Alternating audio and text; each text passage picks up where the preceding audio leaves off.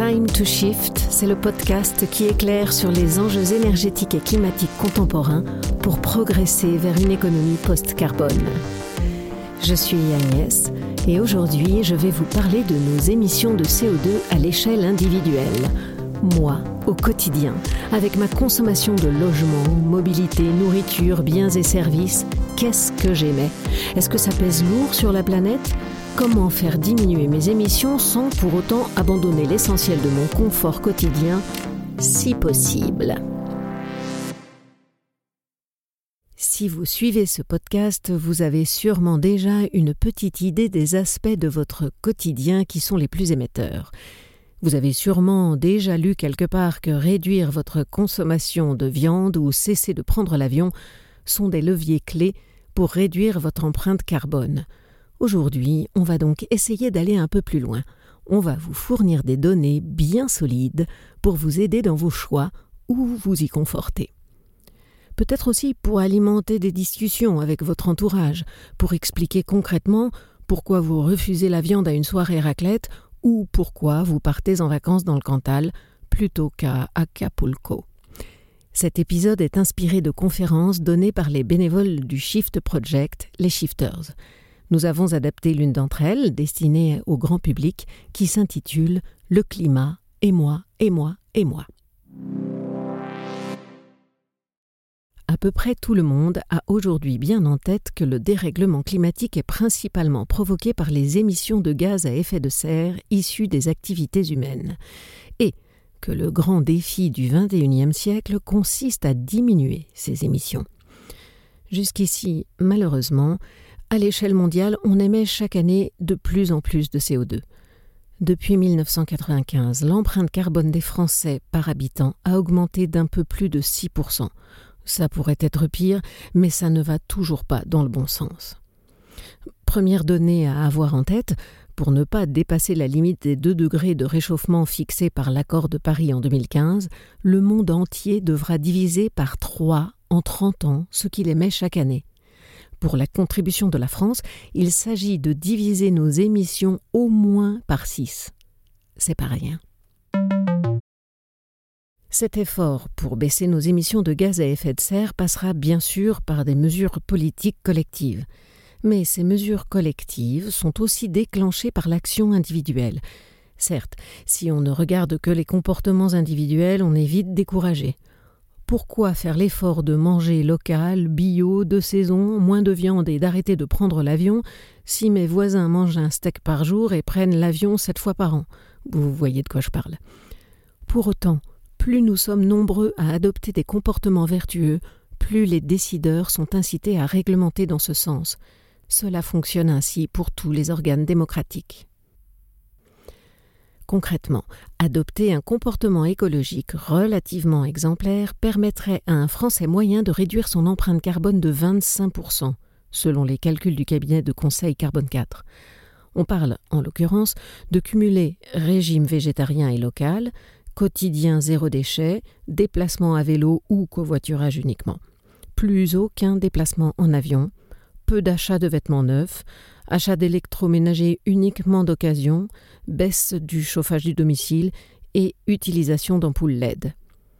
Peut-être que parmi nos auditeurs, vous êtes assez nombreux à vous rapprocher de ce comportement en raison de votre niveau de sensibilisation, mais c'est bien sûr loin d'être le cas de tous les Français.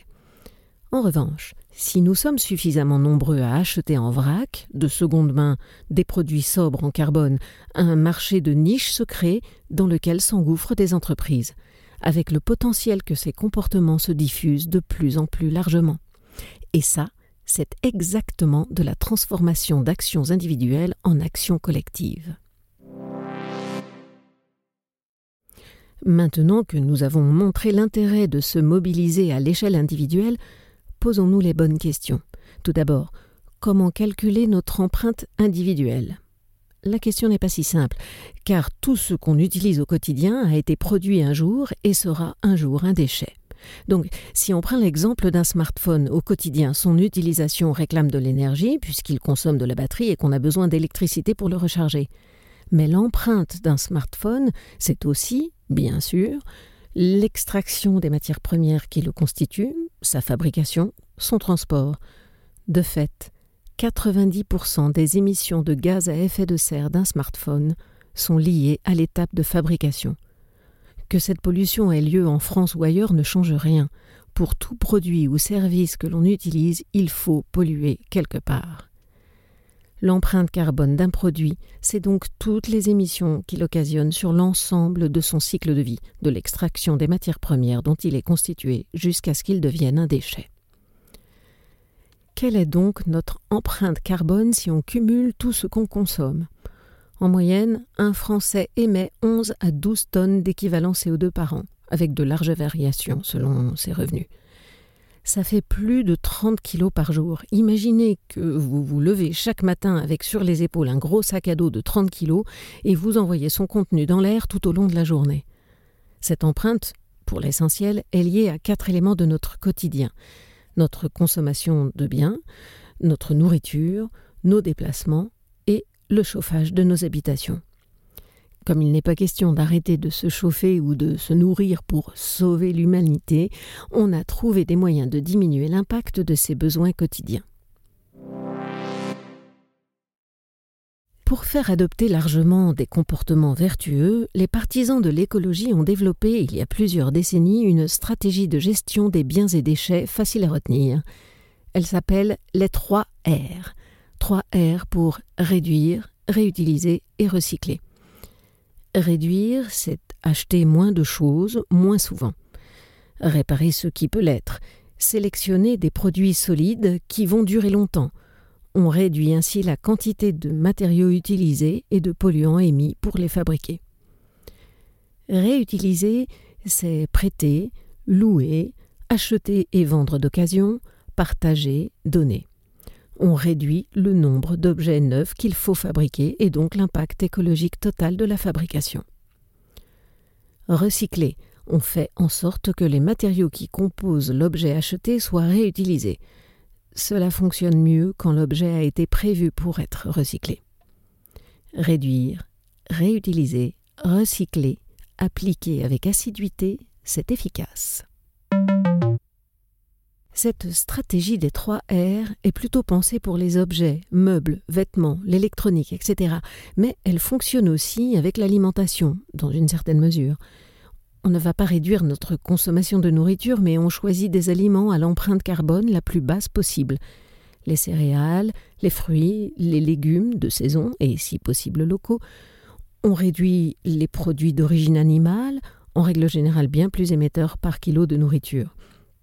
Le bœuf est particulièrement polluant parce qu'il rumine.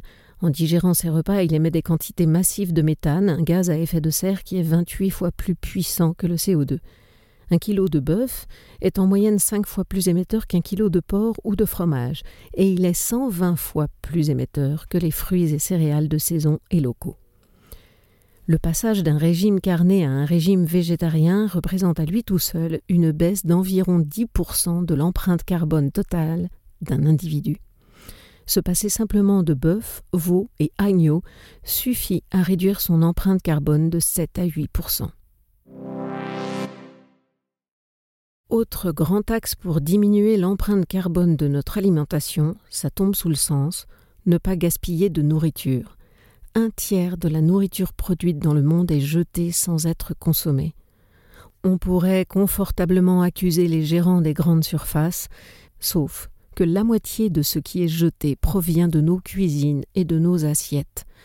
Donc le réduire de nos trois airs pour l'alimentation, c'est réduire le gaspillage. Le recycler, c'est réutiliser les restes. Donc à retenir et à propager moins de viande, surtout moins de viande de ruminants. Bœuf, veau, agneau, mouton. Des produits locaux et de saison, et pas de gaspillage.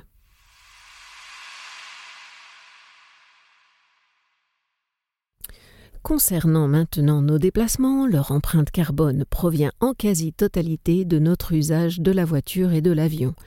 Si l'on veut réduire l'empreinte carbone de nos déplacements, il n'y a pas d'autre choix que de réduire notre usage de ces deux moyens de transport.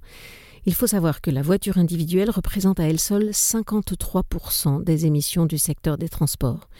Évidemment, Certains déplacements ne sont pas faisables à pied ni à vélo, mais ça vaut clairement le coup de s'y mettre quand c'est possible, d'investir dans des vêtements adaptés pour le froid ou l'hiver, ou même dans un vélo électrique. Le train ou le bus sont évidemment à privilégier aussi. Si rien de tout ça n'est possible pour vos déplacements quotidiens, ce sera toujours mieux de covoiturer, de privilégier une voiture légère, et même de pratiquer l'éco-conduite en ayant le pied le plus léger possible sur la pédale d'accélérateur. Rouler moins vite sur l'autoroute, c'est bien aussi pour réduire sa consommation de carburant. Pour ce qui est des longs trajets, vous savez déjà qu'en règle générale, c'est nettement plus cool de privilégier le train. Et ce serait bien aussi de se mettre de plus en plus aux vacances locales pour préserver l'avion uniquement pour les voyages les plus nécessaires. Et non, Partir sur un coup de tête à Bora Bora parce qu'on n'en peut plus de son patron ne rentre pas dans la case nécessaire. Pour le logement, la première solution la plus simple, c'est de mettre un pull et baisser le thermostat afin de réduire la température. Il est temps de remplacer l'idéal d'avoir chaud chez soi à pieds nus en hiver par celui de se pelotonner dans un gros pull avec un thé chaud. On peut aussi, au moment de déménager, privilégier les logements que le diagnostic de performance énergétique note A ou B. L'idéal, c'est de réaliser des travaux de rénovation énergétique dans son logement. C'est un investissement, mais de nombreuses aides ont été mises en place par l'État pour financer des travaux d'isolation des combles, planchers, murs, des installations de pompes à chaleur, de chaudières à haute performance énergétique, etc. Ça vaut vraiment le coup pour le confort au quotidien et pour la facture d'énergie, en plus d'être bon pour le climat. Le site du ministère de la Transition écologique ou de l'ADEME donne toutes les informations sur les dispositifs de prime. Peut-être que vous connaissiez déjà la plupart des recommandations citées. Elles commencent à être largement diffusées. Mais retenez surtout que l'action individuelle compte pas seulement parce qu'agir aide à ne pas se décourager, D'abord, parce que si on peut faire baisser son empreinte individuelle de 5, 10 ou 25% ce n'est pas rien. Ensuite, parce que cela contribue au développement de comportements et solutions de masse. Changer des habitudes quotidiennes peut s'avérer difficile, notamment parce qu'elles correspondent souvent à une certaine idée du bonheur ou de la réussite. Renoncer à l'avion serait un gros sacrifice pour celui qui rêve depuis l'enfance de visiter l'Amérique du Sud, pour celle qui s'exténue à travailler 60 heures par semaine et estime bien mériter ses voyages réguliers sous les tropiques. Alors, comme pour toutes les bonnes résolutions, plutôt que de tout mettre en pratique d'un coup, mieux vaut choisir les quelques actions qui paraissent les plus simples et les appliquer de façon durable. Ensuite, on pourra en ajouter d'autres. Prenons notre temps et faisons les choses bien. Ne nous jetons pas sur le premier tofu venu en grande surface, il risque de nous déprimer. Offrons-nous plutôt un bon livre de recettes végétariennes et mettons-nous au fourneau. Redécouvrons les œufs, à la florentine, à la bénédictine. Nous aurons ainsi plus de chances de réduire durablement notre consommation de viande. Nous tous, humains, prêtons beaucoup plus d'attention à ce que les gens font qu'à ce qu'ils disent. Si nous voulons convaincre notre entourage, la meilleure tactique reste de montrer l'exemple. On en reparlera dans un prochain épisode. Après ce focus sur les éco-comportements les plus utiles, souhaitons-nous bon courage pour faire évoluer notre quotidien. Attelons-nous à donner l'exemple sans donner de leçons ou en donnant juste de l'information. Le podcast Time to Shift est réalisé par les Shifters, les bénévoles du Shift Project. Ce think tank dirigé par Mathieu Ozano et présidé par Jean-Marc Jancovici a un objectif faire progresser le débat et les actions pour une économie post-carbone. Un monde libéré des énergies fossiles et préservé du changement climatique. À très bientôt pour toujours plus de Shift.